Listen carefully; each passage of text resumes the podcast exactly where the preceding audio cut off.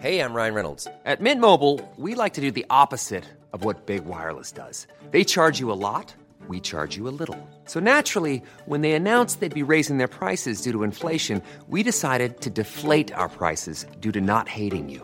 That's right. We're cutting the price of Mint Unlimited from $30 a month to just $15 a month. Give it a try at mintmobile.com slash switch. $45 upfront for three months plus taxes and fees. Promo rate for new customers for limited time. Unlimited more than 40 gigabytes per month. Slows. Full terms at mintmobile.com.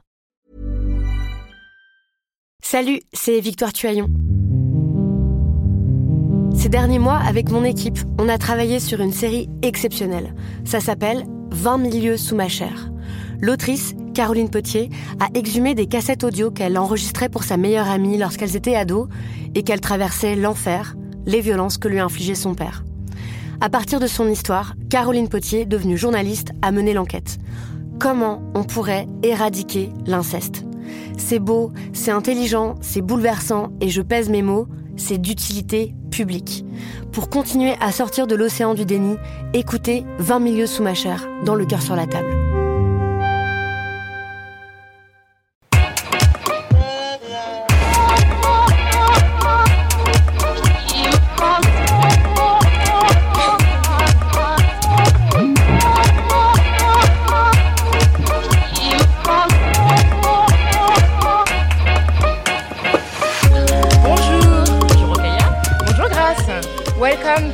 Uh, this Paris Podcast Festival uh, at our special crossover episode of Kiffe ta race and No Country for Young Women. Welcome to you. Hello. Bonjour. So my name is uh, Rokhaya Diallo. I'm a journalist, and I would like to introduce uh, Kiffe ta race to you. So it's a podcast about racial ma- matters in France. So as you may know, we speak about everything about Arabs, about Asians, about blacks, about whites, about Jews and Muslims. And uh, who are you?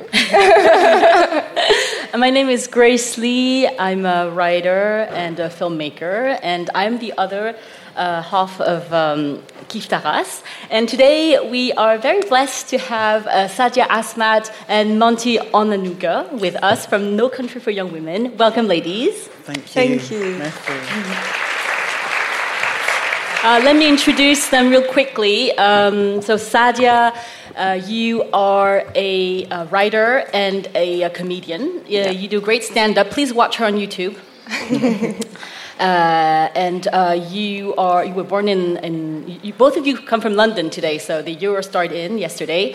uh, you live in London, and you were born there in, in England, and your parents are from your, your father is from India. Yes, my mum was born in London. And Monty, you are uh, you work in finance. Very boring job. Um, very, very boring. So, yeah, I work in finance and I'm lucky enough to be able to participate in broadcasting as well. So, that's uh, how I got here. And you were born in Nigeria. I am an ultimate freshie, uh, which just means I'm fresh off the boat. Um, and so, yeah, I was born in Nigeria and I grew up in England. Both of you are uh, hosting No Country for Young Women. Uh, it's a BBC Sounds podcast uh, where you say you are balancing your ethnic. And I really think that's interesting because it's about racial matters in England. And can you explain to us what it means to balance your ethnic? For me, it means um, I was born in London, but I don't look British.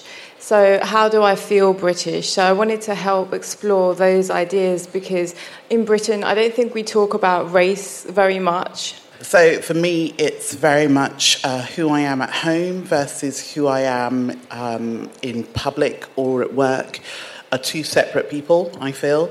In a corporate environment, they say, you know, we want you to bring your best version of yourself to work, whereas I don't actually think that's true.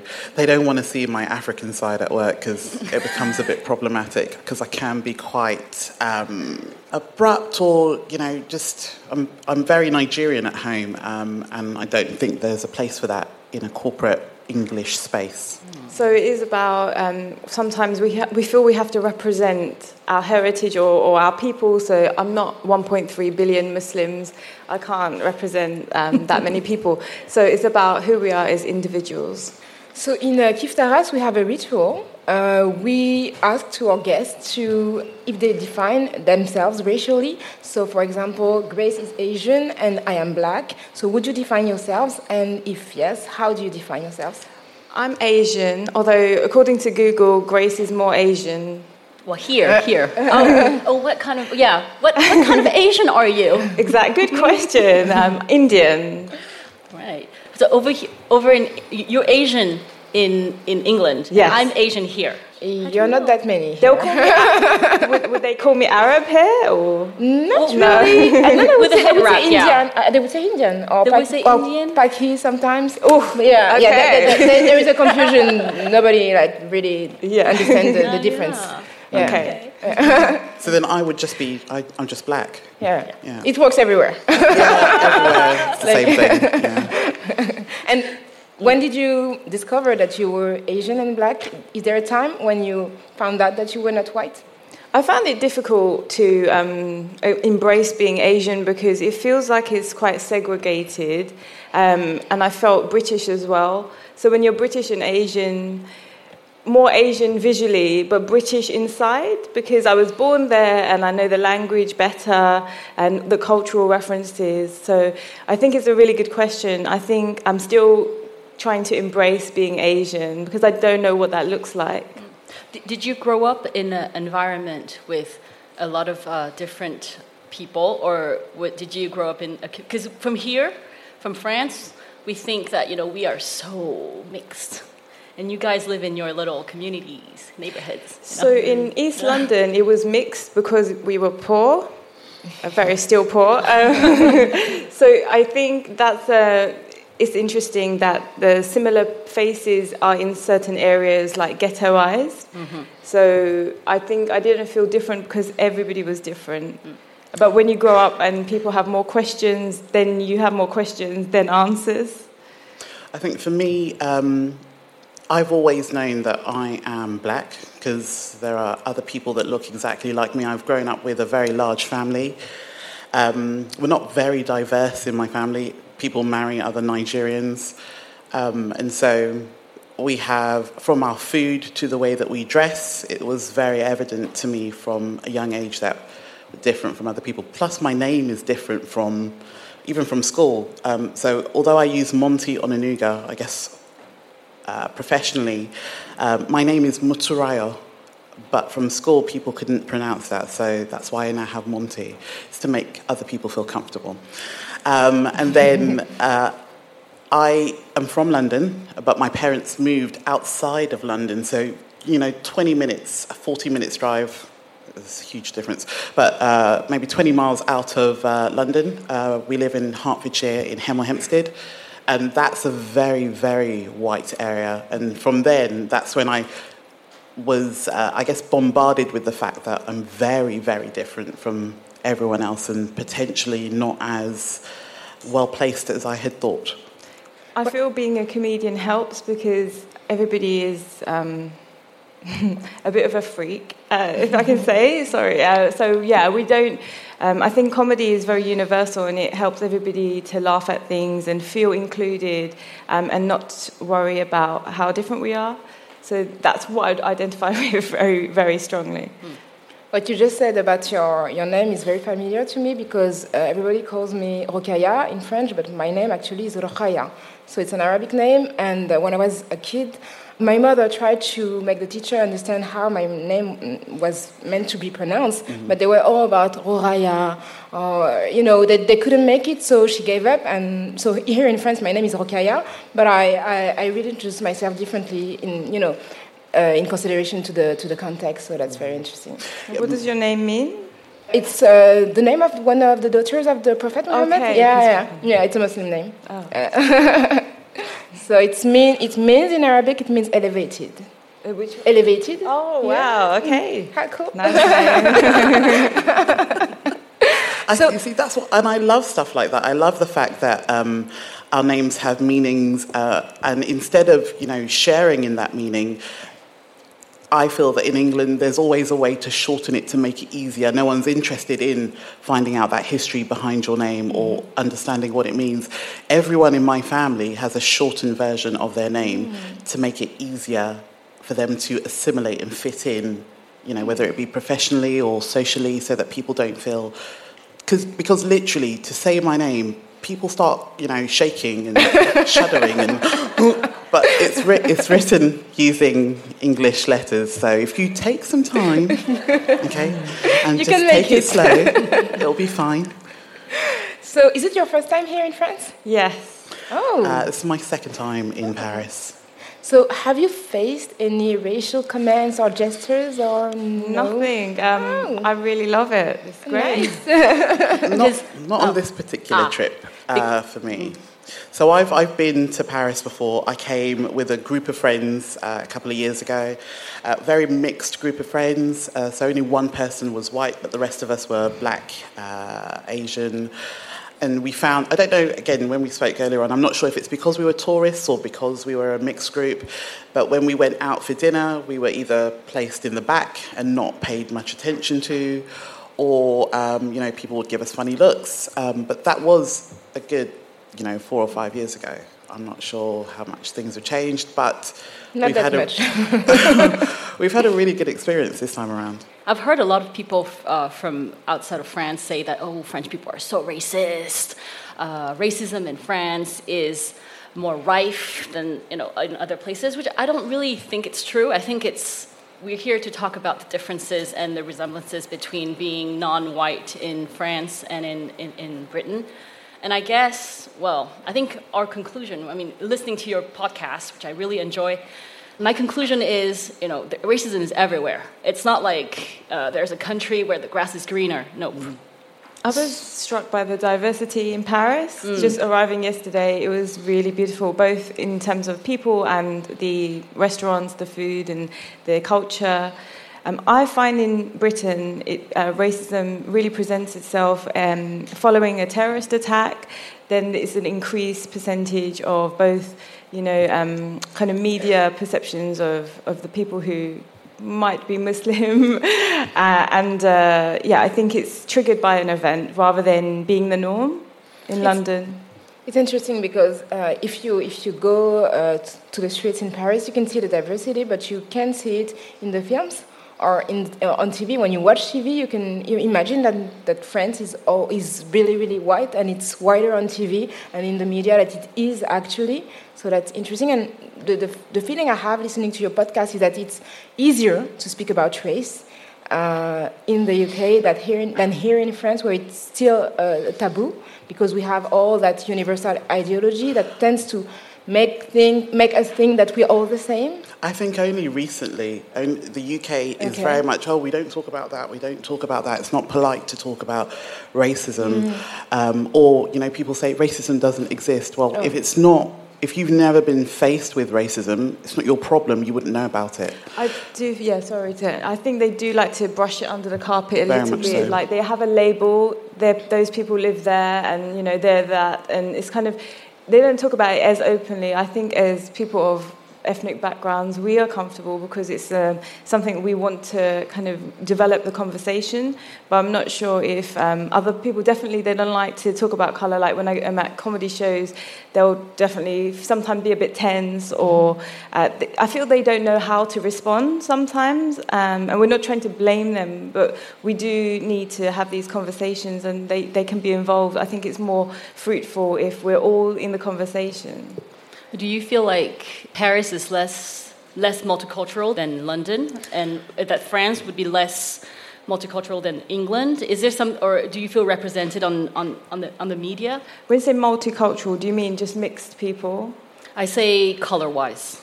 I, would think say you've got a lot of dive. From what I, I was uh, a little bit shocked because you've got loads of black people and so much eye candy, which is great. I mean, I've been walking around going, "Oh, he's sexy. He's sexy. Oh, he's nice. Should I follow him? Maybe not." So somebody got. did ask her. Something yesterday we just got from the train station. Somebody was like bonjour to Monty, so she's got good chances, I think. Here, Um, Fingers crossed. Extend see if I can smuggle someone back to the UK with me. That'd be great.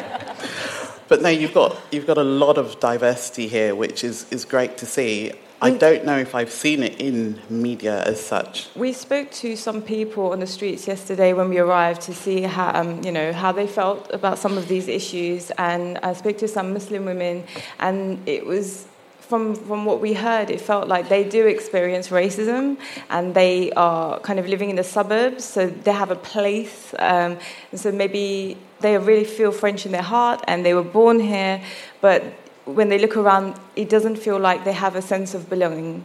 That's interesting to speak about maybe Islam because uh, even we were speaking, we were saying that uh, the kind of the kind of Asians that we have were more of grace here, and, and, in the UK it was more people looking like you. And regarding the Muslims, it's the same. Most of the Muslims here in France are from the originally from Africa, mostly from North Africa. Mm. So when we think about Islam, it tends to be connected with Arabs. So have you heard about uh, the manifestations of uh, Islamophobia here in France? Maybe all the controversies that we have with the hijab yes. and the uh, what do you know about that? I know that the burkini ban oh, happened. Oh, yeah. And that sounded bad because I, I, am a Pisces. I love the water, and I wanted to, but I wouldn't be able to go because I'm not really comfortable in a bikini. Mm-hmm. so um, I think it's sad, really, because what what worries me is this could be happening to a Muslim, but the other people around are they empowered to step in and defend her, or is this seen as anti-French? That's the difficulty what I find. It's, it's interesting because it's the, the debate that we're having right now about how French is uh, the hijab and like all the, the definition that we have about Frenchness and the French identity, and that if you wear hijab, you're not French, you're not a real woman because the you know Frenchness is uh, connected to a certain kind of freedom. sexuality. Yeah, and we have the debate that, um, saying that if you wear hijab, you cannot be as free as a French woman should be. And there have been some laws that have been voted uh, in 2004, uh, a law that bans uh, the wearing of any religious sign. So the law say, say, says religious signs, but we know that it was targeting specifically the hijab. And you cannot go to middle or high school with a hijab anymore. It's mm. not legal. And in 2010, it's the full veil, like the the, the burqa that was banned in the streets. So if you wear uh, a full veil in the French in a French street, you can get a fine for that. And again, the law says doesn't say burqa. The yeah. law says you cannot hide your face behind uh, clothing. But yeah. then isn't this um, no freedom? Because um, the lady I was speaking to yesterday said that it's okay to have nude beaches. She's fine with that. But if she's comfortable wearing burkini, um, shouldn't it work both ways? Yes, but um, yes. Speaking to the lady that we, we met yesterday, she also mentioned that scarves or hijabs had been torn from women's heads and. Mm for me, coming from the UK, it made me feel really angry um, to hear that people are treated like that because for me that's a hate crime. Uh, in the UK, you can be arrested and charged for that. That's a criminal offence. Um, and for me, that's assault. You're, you've assaulted a woman because she's got a scarf on her head. What has it got to do with you? She's not doing anything to you. It's something that she has chosen for herself. So you should mind your business and fuck off. but Thank you. well, this is something in France that we are really talking. People, well, French people are obsessed with it. Okay, yes. they talk about it all the time. We recently have debates all over the media about uh, headscarves, hijabs. And I guess what Rokhaya said about feminism, being a feminist and wearing a hijab is, you know, not understandable for French, French women, at least. I'm talking about white feminism. I mean, the, the fact that the, the, the headscarf is, is uh, perceived as oppression. You are being oppressed, Sadia. Most, most, uh, uh, mm, I think it's quite fashionable. but the thing is, what's funny for me is in France, I think you can cover your face if it's art for a play. Um, you can wear the scarf if it's fashion, if it's like Paris catwalk. So how is that not oppression? And I, I, it just doesn't make much sense because does that mean art is more important in France than religion? I, I don't. I think it's how you look. Like if you, if I wear, for for example, I'm not perceived as a Muslim woman. So if I wear a turban, it's, it's not. It will not be seen as something religious, even if I'm a Muslim myself, mm. because uh, we tend to think that Muslims are Arabs. So it's more mostly how you look and how you your, co- your coverage is interpreted, interpreted. And the thing is that you were uh, speaking, Monty, about the choice, and the choice is questioned. Like when I go to TV debate and I say, I speak about Muslim uh, women who choose to wear hijab, people are like, how do you know that they choose? And I'm like, maybe you should ask them. And it's like we speak all the time about uh, Muslim women with a hijab, but they're not seen anywhere in the media. So it's you can have a debate with, with white men questioning the way uh, women treat their own bodies and never having any Muslim women speaking for herself. And the debate started in 1989, so we've been speaking about that for 30 years and we're still having the same, the exact same debate. Is there none? Is there non-white feminism in France? Uh, We yes. try to.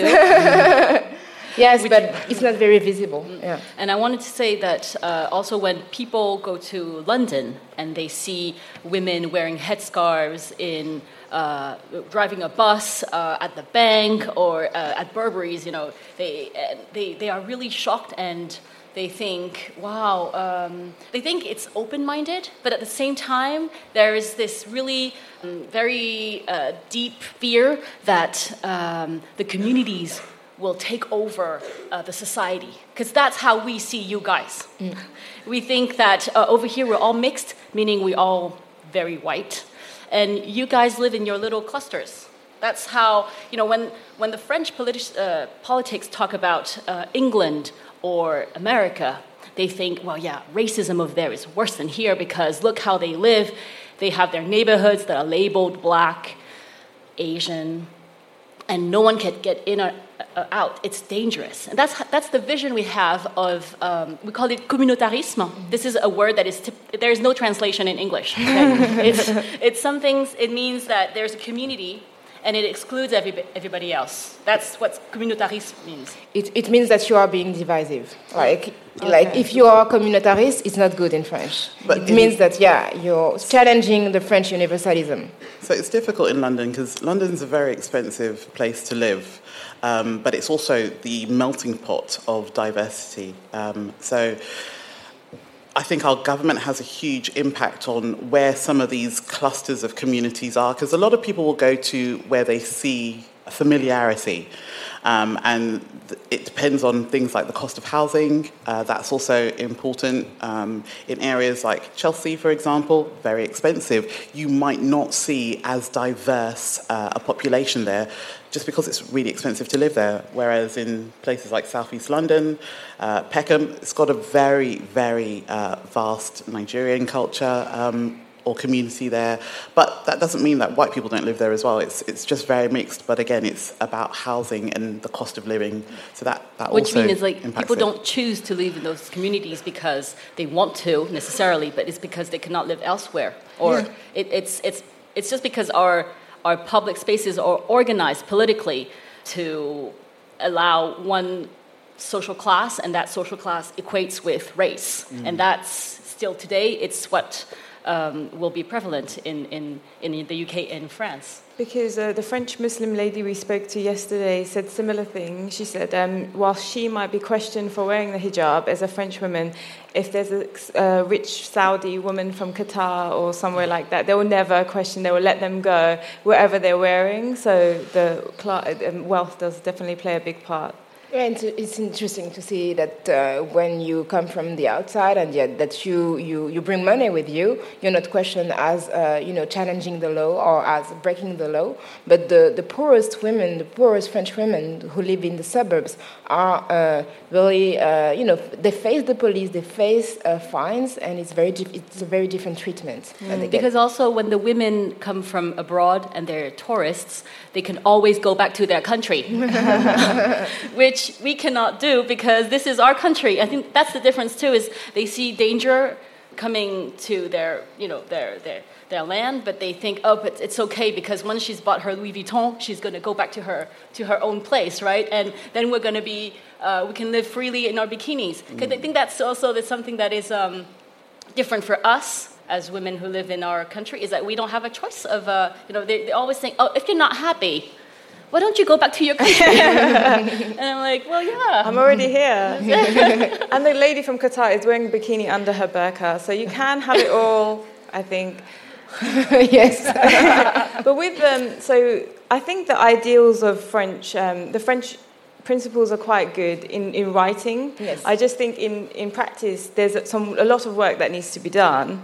What, what do you think uh, needs to start? It feels like there's not enough representation um, and diversity in the government. I think that the first thing is to recognize how we look and how we are. Like, I think that the, the country uh, still uh, thinks about itself as a white and Christian country. So everything that is, that is not that is seen as challenging the, the nation and, and its identity.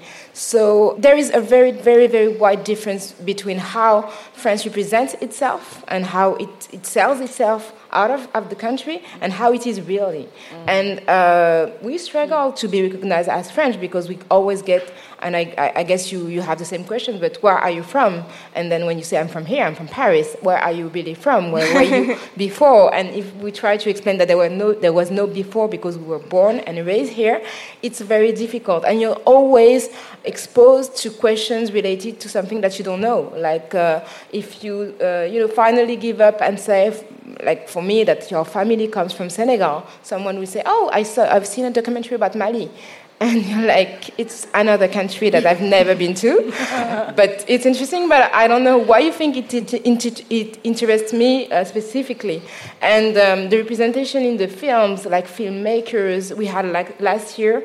Um, a group of black actresses who went to Cannes and who started a manifesto book that was named uh, Black is Not My Profession.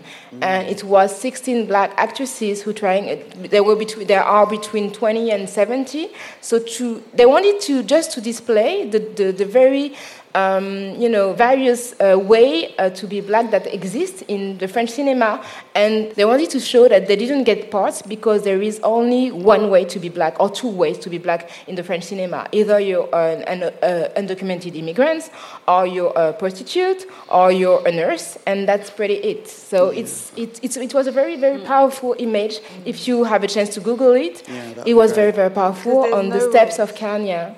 There's no current roles for hijab models, so if you can write some, that would be good.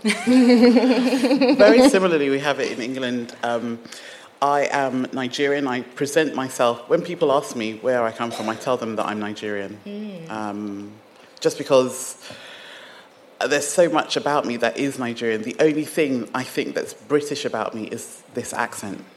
Um, and, and, that's it. And even then, people are still shocked um, that I people have said to me before, I'm very surprised. You, you speak really good English.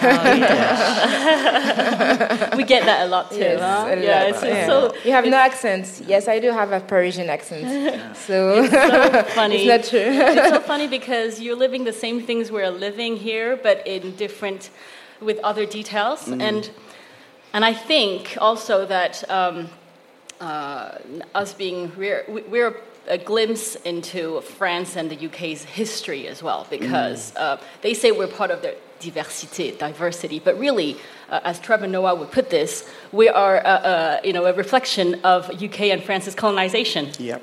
And see, uh, I have never, I had never heard of Nigeria before I read Chimamanda Ngozi Adichie, like, mm-hmm. because, but it's such a big country, you know, uh, Nigeria and I don't know anything about India. I know more about Senegal than I, you know, and Senegal is a very small country. Mm. But because the colonial history of France uh, allows me to, um, you know, have, it's very present for me. Like Morocco, Algeria, uh, North Africa, and uh, the, the, the, the, ex-colonies are very, uh, the French ex-colonies are very present here in, in France, and I, and I know more history about them than uh, Nigeria or India. And I really want to talk about um, colonial uh, representations because I think we're also here because of these. Mm. And um, I think there is a very, you know, when we talk about colonial history, there is uh, some, there's an, people say that, uh, you know, oh, the English, the British, they were really cruel. They were very violent. Uh, you know, the French people, we were more like, we wanted to civilize them, you know? Yeah. We wanted to go and, actually, my parents are from uh, Cambodia. And uh, it used to be a French protectorate. Even that word, protectorate, you know, those people needed to be protected, you know. And we're going to protect them. We're going to go to their temples and grab everything there is. Mm. We're going to take them to our museums, and that's how we're going to protect them, you know. we're going to protect their art and, you know, have people pay for um, to see them in our museums. And I think Hiring for your small business? If you're not looking for professionals on LinkedIn, you're looking in the wrong place. That's like looking for your car keys in a fish tank. LinkedIn helps you hire professionals you can't find anywhere else, even those who aren't actively searching for a new job but might be open to the perfect role. In a given month, over 70% of LinkedIn users don't even visit other leading job sites. So start looking in the right place. With LinkedIn, you can hire professionals like a professional. Post your free job on linkedin.com slash achieve today. That's uh, also something that you can find to this day with how people see us, mm. or even how they see the women. I think there is a lot of hypocrisy in how French people will look at um, racism. I think you guys are more upfront about it. You know, I think I think racism is this, it, it's everywhere, but I think we look at it differently. So, so over here, it's it's going to be more like we need to help those guys to, to you know get elevated. Yeah, there was a, there was in the French colonization there was there was a kind of moral glo- moral gloss, like to say that uh, it was not meant to exploit them, but to help them to be French. it's like yes, and in two yeah, it's like my, my mother my mother was raised in Senegal, so she was born in, during the colonial times, and she went to school in Senegal, and she learned that her ancestors were the Gauls, like the former French. She learned that at school in Senegal. So it was, it was obviously not the case, but they were trying to make them French. And in 2005, here in France, a law was voted. Uh, well, to, they wanted to. Well, yeah, yeah. no, it was voted okay. actually. It was voted by the, the, the, the majority of the National Assembly, the, the Congress, to promote the positive role of the colonization in the overseas. Yeah, yeah. and it was, it was, yeah, yeah. You can see her face, but she's, yeah. she's shocked. I'm, I'm, For those I'm who baffled. listen to us, yeah. I'm baffled because yeah. um, I've, I've noticed that the French again, the French talk about their territories um, or ex territories positively, quite fondly, whereas um, the British, I don't think they refer to their ex, you know, go to Nigeria on holiday, it's an ex um, UK territory. It's not referred to in that way. And I think it's got a lot to do with the fact that the UK played quite a significant role in slavery, mm. Probably more so than the French do. No, no? not really. We still have, uh, because France, uh, as you may know, I don't know if you're familiar with that, but we're the only country to be present on the five continents. We have mm. departments in the Caribbean, in the Indian Ocean, in mm-hmm. the Pacific uh, Ocean, which were former colonies and who, which now are departments. So they send MPs to the French Parliament and they and most of the people who are there are, are uh, from slave descent. And just because we don't um, talk about it maybe the same way, I think we still have very um, institutionalized racist structures mm-hmm. that still need to be dismantled, similar to France. Yeah, but we, you can say that there is institutional racism in France. It's like I have been, uh, I have faced very severe consequences to say uh, to have, because I said publicly that there was state sponsored uh, racism in France, and it's something that you can't say. I, I, I try to say that publicly, and I have had so much backlash because they would say, no, you cannot say that there is French.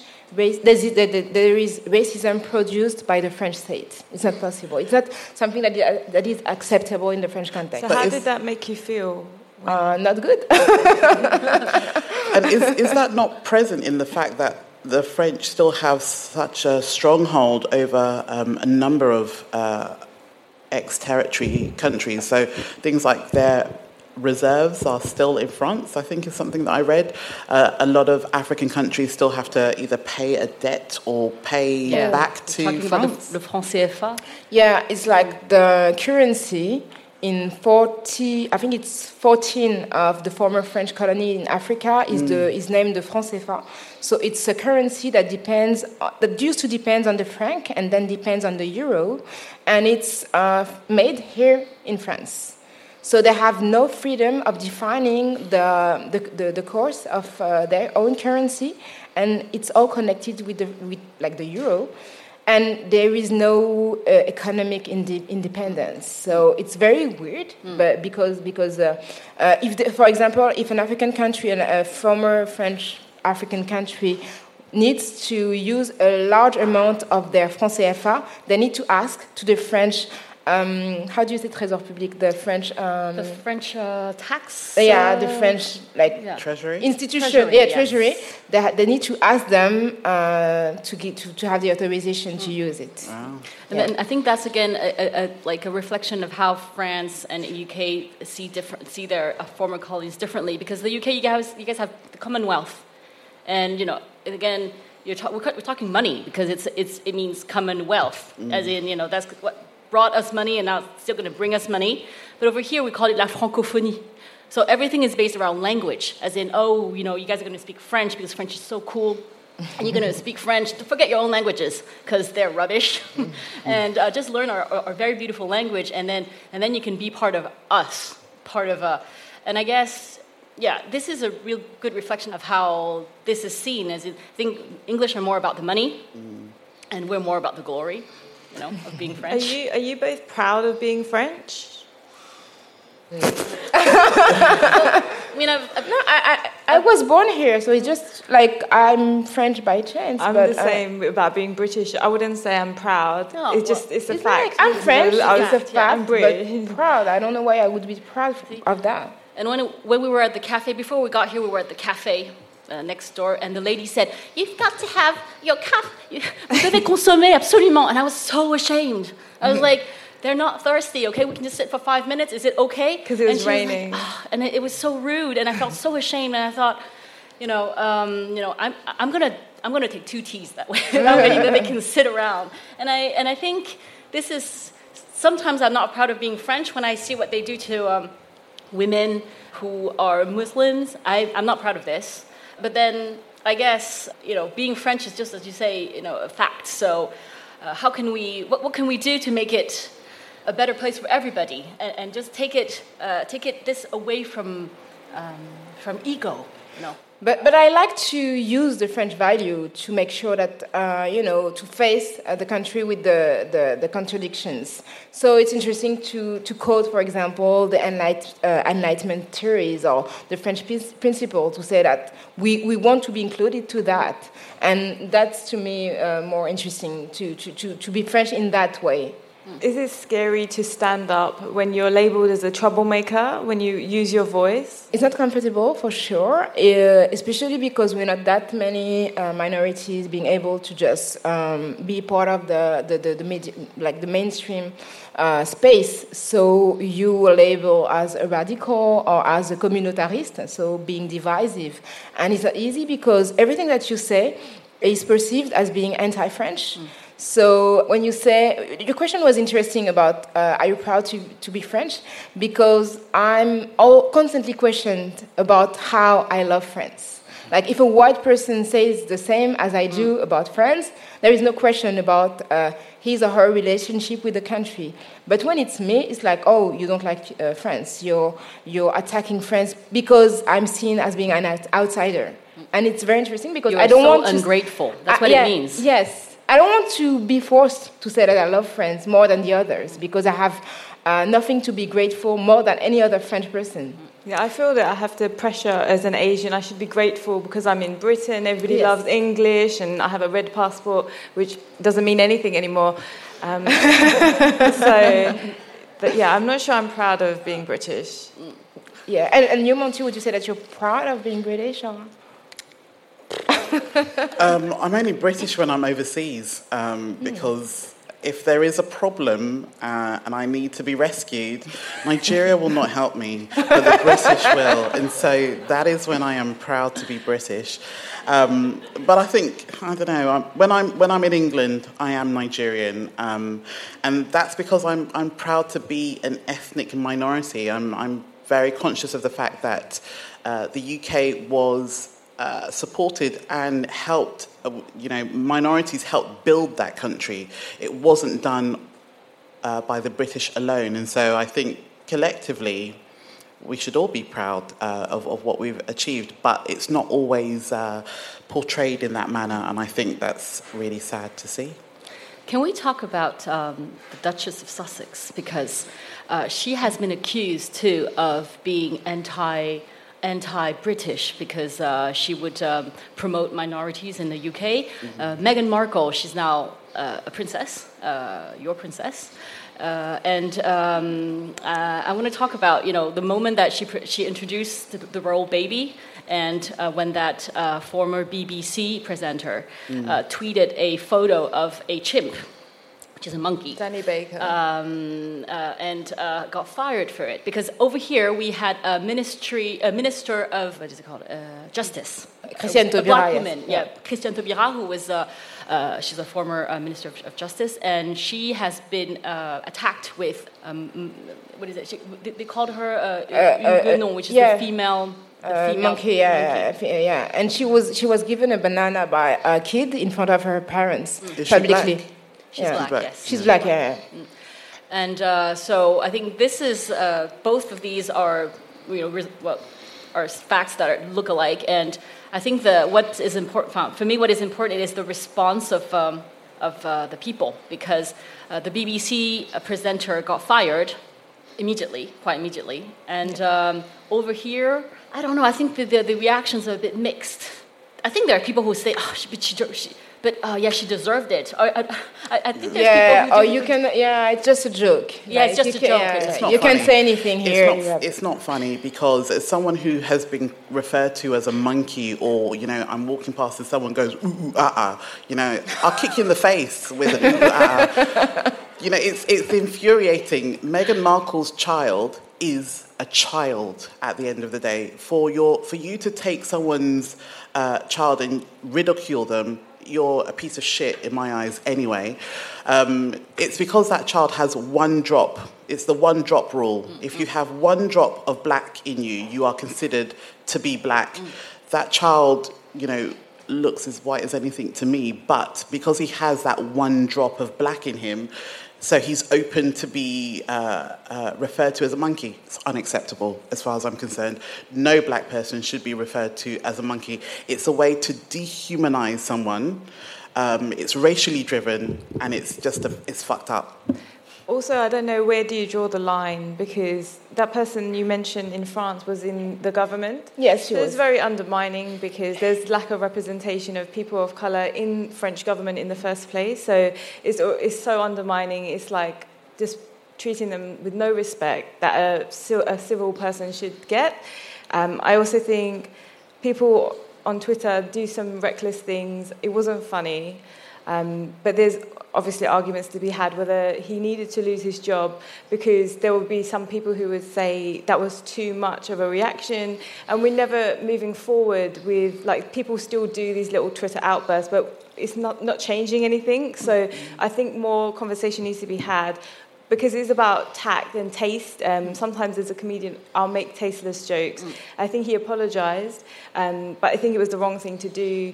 And it's, it's about where do you draw the line? I think it's a very dated joke or concept. It's not even funny, but you know, it's.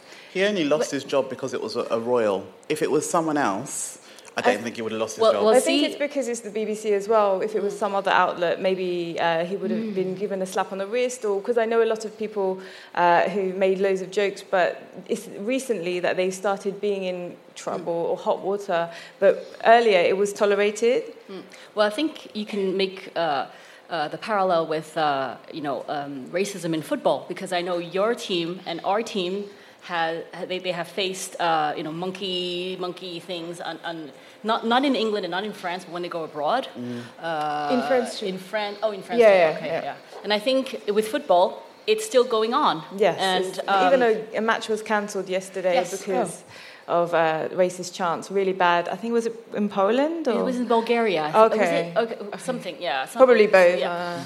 And uh, and uh, and over here, a few weeks back, uh, there was a former um, world champion whose name was Lilian Thuram. Uh, he started talking. He he he, he commented on uh, those racist it wasn't a chant, it was a racist gesture. It was a, a monkey sounds being uh, addressed to another player who played in Italy. And the, the French debate shifted from it's very bad to do to do this to but there really is reverse racism in France. Oh my god. Yeah, because because yeah, because actually Lilian Thuram was uh, commenting the, the fact that uh, uh, Lukaku, who is a Belgian player, was um, you know faced with the racist chants in Italy, uh, you know monkey chants, and um, Lilian Thuram said in an interview in Italian that. Um, racism was part of the French culture, and that uh, many white people had a sense of superiority that was, you know, um, very um, rooted, rooted into that culture, their way of being raised. And from that, the moment he said white people, it was done. Like he, he came from being like a national champion, a national icon, to anti-white racist. Racist. Yeah, he was on the cover of a very conservative uh, news outlet. As you know, he was there was his face, so it was funny to see a black face on that uh, outlet. and, and, and, and the title was anti-white racism. There's it no was such crazy, thing yeah. as anti-white There racism. isn't. Trust me, man. You there guys. isn't. You have really the. Kohinoor diamond, which is big money. So you know, like there, there's no such thing, man. We, we, I think we like white people, right? Like, you know, it's not possible economically in any fashion. I can't see like the only word is cracker, and that's not really rude.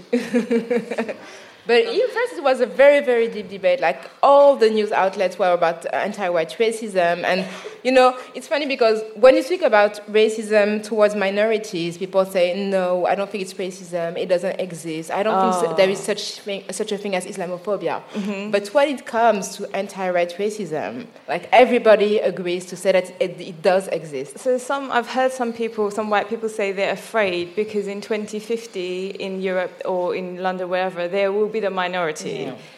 Yeah. I don't know why they're scared. We, we survived to that, so they will. Be nice to us, and then we'll be nice to you. yeah, prepare your future. yeah. yeah, and I also want to talk about um, Sadiq Khan. Okay. Because I googled him. Well, I went on Wikipedia, and uh, it says Sadiq Khan, so current mayor of London. And then under it, it says, if you want to read about the Persian prince, go to this page. And if you want to read about a, a, a, a, a bomb a attack, a, like a bomber, or Terrorist. a terrorist, go to this page. So I want to talk.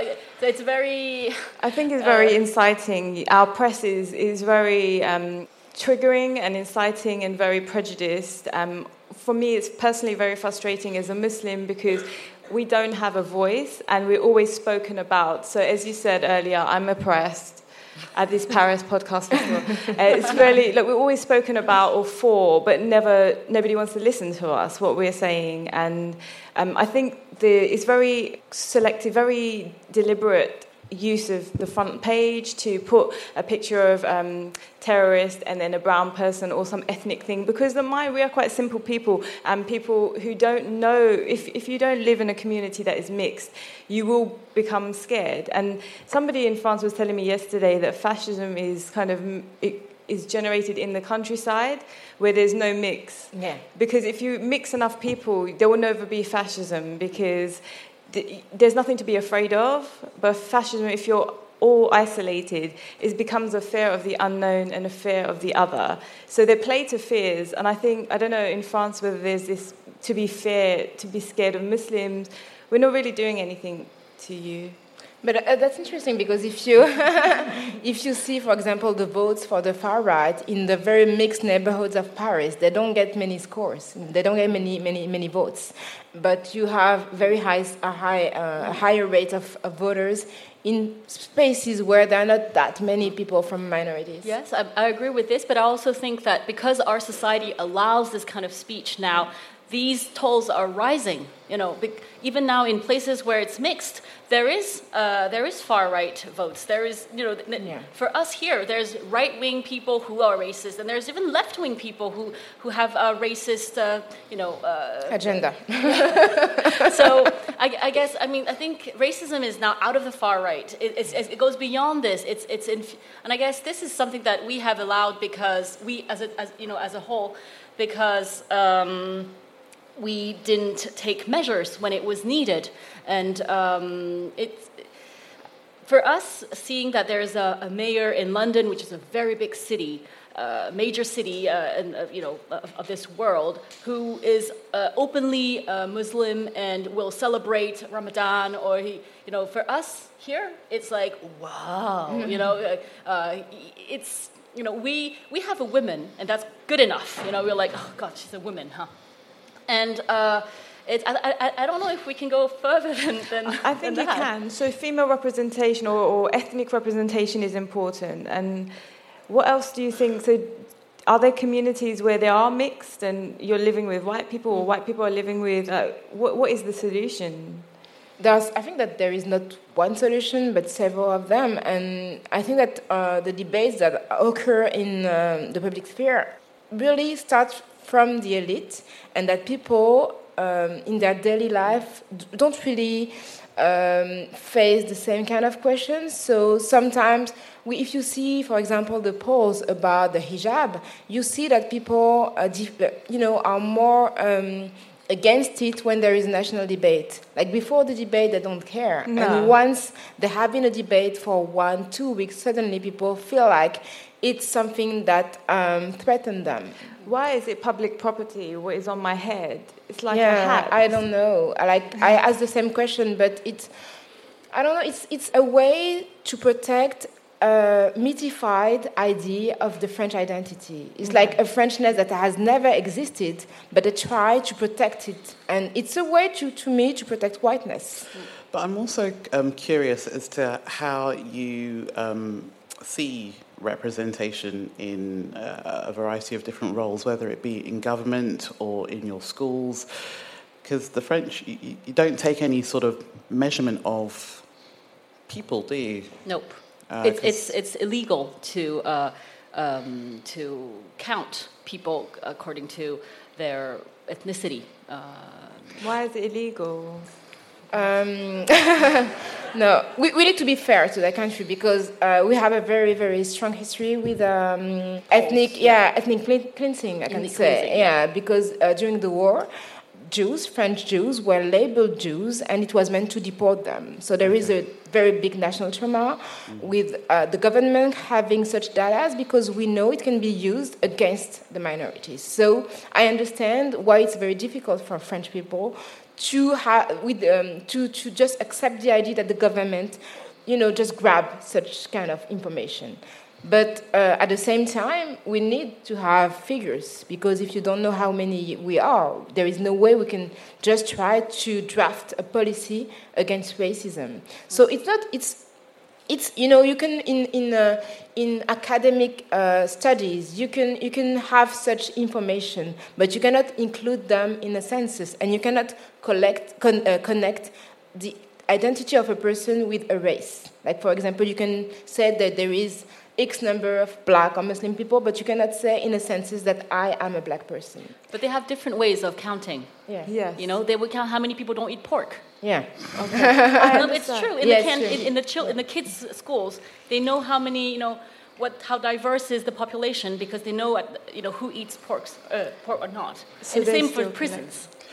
That's so From in the in, so in London, in the UK, we do collect lots of information. Oh. But what I would what I'm concerned about is corruption because I think a lot of those academic studies are um, basically funded by the government, specifically to certain think tanks that will give them the information they want. So even though it's based on um, statistics, which is useful, I don't feel that it's always used um, transparently mm. or um, the way it was intended to be used, and it can be um, mis- misrepresent ideas. One example is a lot of people uh, who went out to like Syria or to fight in the Arab Spring, they were upset about the Iraq War. And the government in the UK denies that the, the Iraq War has anything to do with why they felt disenfranchised or why they would have gone to be involved in those political activities. So I think um, definitely transparency is important mm. with collecting data. I agree. I think uh, transparency is really important, um, but I also think that the collecting of that data is necessary. Um, how do you know that your prisons, for example, are not overpopulated by a particular race? We know that they are. Oh, the thing is, is, is, what do you do with the data as Yeah. well? It's one thing to, Yeah. we, we, we collect it quite quite comprehensively, but what are we doing with it? And uh, we're not kind of telling anybody about that. It's just kind of record, record, record, and all of our privacy is going away. And we don't, everybody, you probably know more about me if you took my phone. So we are giving up all of our privileges, um, especially after an attack. Things kind of like take off, and new bills are passed without us even realizing, and then we don't have many freedoms left. Mm, I don't agree.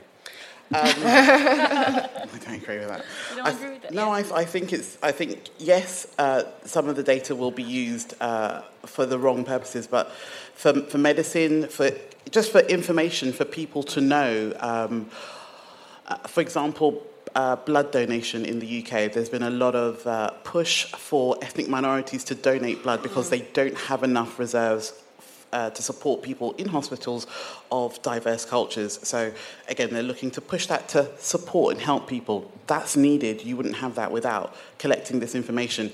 Again, so that we know how many people are uh, in the prisons and, and what sort of support is required for those types of people. I think that information is needed we can't always control what the government do with the data, but there are things in place, there are policies like GDPR where you can request to have information that's in place to, again, try and regulate what the, what the government does, I think. But, you know, that's, that's another. I just think it's. Um, I'm not saying we shouldn't have any data. It's just that it could be used in the wrong hands. It could Yes. be used for profiling. It could be misused. Thank you so much for sharing we're your coming, views. yeah, we're coming Yeah. to the end of this crossover episode. Uh, do you want to have a last word? Uh, it's we have five more minutes. I have a so- question. yeah. So we have the. Um, you may have. Sorry. We may have. You've heard of Me Too. Um, I hear in France you had the rat your pig. Yes, balance ton porc. Has that changed? So was there a big problem in France with um, the way women were treated? Oh yeah. Yeah. Yes. yeah, and I think you know it, it really it, it really connects with what we said about uh, the French woman and how you know that the elegant woman um, that is uh, you know over here we had French women say that they liked to be um, uh, you know uh, they, they, Annoyed, uh, like the, the, the freedom of being annoyed. yeah it's comme le droit d'importuner Ouais. It means Liberté d'importuner, c'est ça. La liberté Ouais, ouais. d'importuner. Uh, there was a reaction to me, there was a backlash to, to, to the Me Too movement here after the first phase, where a lot of uh, French women A hundred. yeah, white and uh, of a certain age. I, don't- I don't want to. but they, and it was like, oh, but it's really nice to be in the street and people talk to you. And I was like, They should Yeah. join Tinder. It's not the same thing. they will never stop being bothered. yeah. And so it, it, this really connects with the fact that uh, white feminism is very, very deep here, and uh, that uh, they want to to protect a certain I know, Minority. yeah, it's a certain part of the French culture that is rooted in in misogyny and, and in racism and, And male uh, entitlement. Because you know when it's uh, they- they're not talking about being talked to by um, black and Arab men. They want they are talking about being being um, you know uh, talked to uh, by white men, uh, and uh, and I guess yeah, this uh, that, things have changed since the Me Too movement, but we're still fighting so that all women uh, have a right to be who they want to be, and not just the you know the women that are from a social class that is superior and that are educated and that uh, have um, you know other privileges. And even before the Me Too movement uh, in 2011, when uh, Dominique Strauss-Kahn, who um, was planning to uh, run for uh, president, um, to be a president here in France, he was uh, convicted with, not, not convicted, but he was accused of, uh, of rape in, in, in the US. And that was a very interesting moment in France. It was kind, a kind of turning point because um, it was known here in France that it was. Um, very aggressive towards women, but it was something that was admitted as being part of the French culture, like the all the the, the um, gallantry, all the you know the way we have the, the French seduction, and he he was he was uh, he had trouble in the U.S. and he had uh, to uh, to resign, kind of resign. So he didn't uh, run for president. But at that time, many uh, young a young generation of feminists, you know, started to emerge in the media. So to to me, it was a first step before the Me Too movement. So, and, and now I can say that even if no man really faced any consequences after the Me Too movement, uh, except one who is Muslim, uh, I don't know how we can we can you know we can say that maybe it's uh, you have more chances to be uh, convicted if you are Muslim and aggressive to women than if you are a white man. But I think that there is a change in the way we frame um, feminism in the public space. Is it safe going home late on your own as a woman? I, I, I don't think so. I think it's safer in some parts What, of not London. on Lime? than- Everybody's on Lime. no. I don't I don't feel fear, but I think it's not safe. You have you always have commands and uh, I don't know. Do you guys do you guys feel safe where you live in London? Um, Yes. I'm big, so no one's going to try. I can run as well. Scared. So, yeah. So yeah, uh, there's much to say, but I think that we need to wrap. Yeah, we need to wrap up. I think. Yeah. Yeah. Yeah. Okay. so this part- To me, it's okay. Wakanda. That's it. So, thank you so much for, What you for said. being here. Please listen to No Country for Young Women. with me.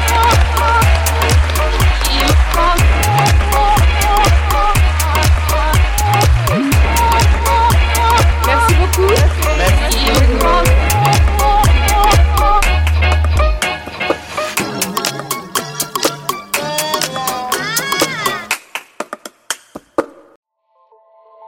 Salut, c'est Sinamir du podcast L'Affaire. En 2016, je suis monté sur un bateau de sauvetage en Méditerranée et ce que j'y ai vu n'a pas changé. En tout, depuis 10 ans, on compte même près de 30 000 morts sur cette mer. Alors, dans le naufrage, notre nouvelle enquête, j'ai voulu raconter un cas concret. Comment 130 personnes sont mortes en 2021 à la frontière de l'Europe, malgré des dizaines d'appels de détresse. Qui n'a pas pu les sauver et pourquoi? Qui étaient ces disparus? Et surtout, comment on en est arrivé à ne plus parler de 130 personnes qui meurent le même jour sur un bateau au milieu de la Méditerranée? Le naufrage, c'est la nouvelle série du podcast L'affaire de Paradiso Média. Une enquête que vous pouvez retrouver gratuitement chaque semaine à partir du 27 mars 2024 sur toutes les applications de podcast.